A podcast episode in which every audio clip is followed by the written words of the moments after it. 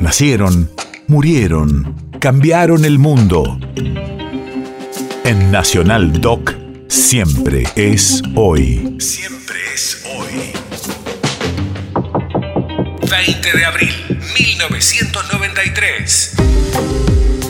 Hace 29 años fallecía el mimo, actor, productor y comediante Mario Fortino Alfonso Moreno Reyes. Cantinflas.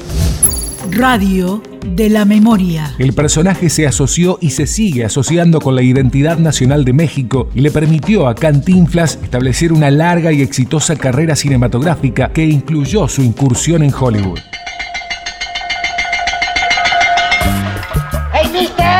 Pero hombre, ¿qué están sordos? ¿Que no oyen? Ahí estoy tocando toque y toque como si fuera badajo y ni quien se acomida a venir a ver qué se ofrece. ¿Qué para eso les pagan? ¿Así se recibe al turismo de primera clase?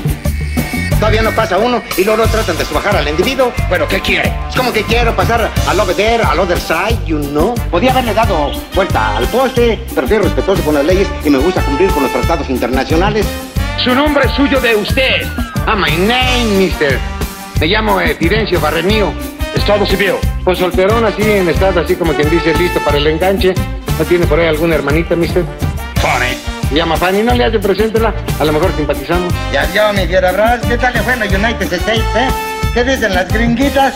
Oiga, no se ande usted pasando así del otro lado. Van a creer que es usted espalda mojada, hombre. Bueno, ahorita la abrimos. Ahorita. Open the door. ¿Y eso qué es? Esta es una ganzúa made in México, hecha para abrir candados made in United States. También está prohibido abrir la frontera con ganzúas. ¿Tiene usted intenciones de derrocar al gobierno de los Estados Unidos? Ay, mire, ay, no sea payaso, hombre. Pues solamente que yo tuviera armas y esas las acaparan ustedes.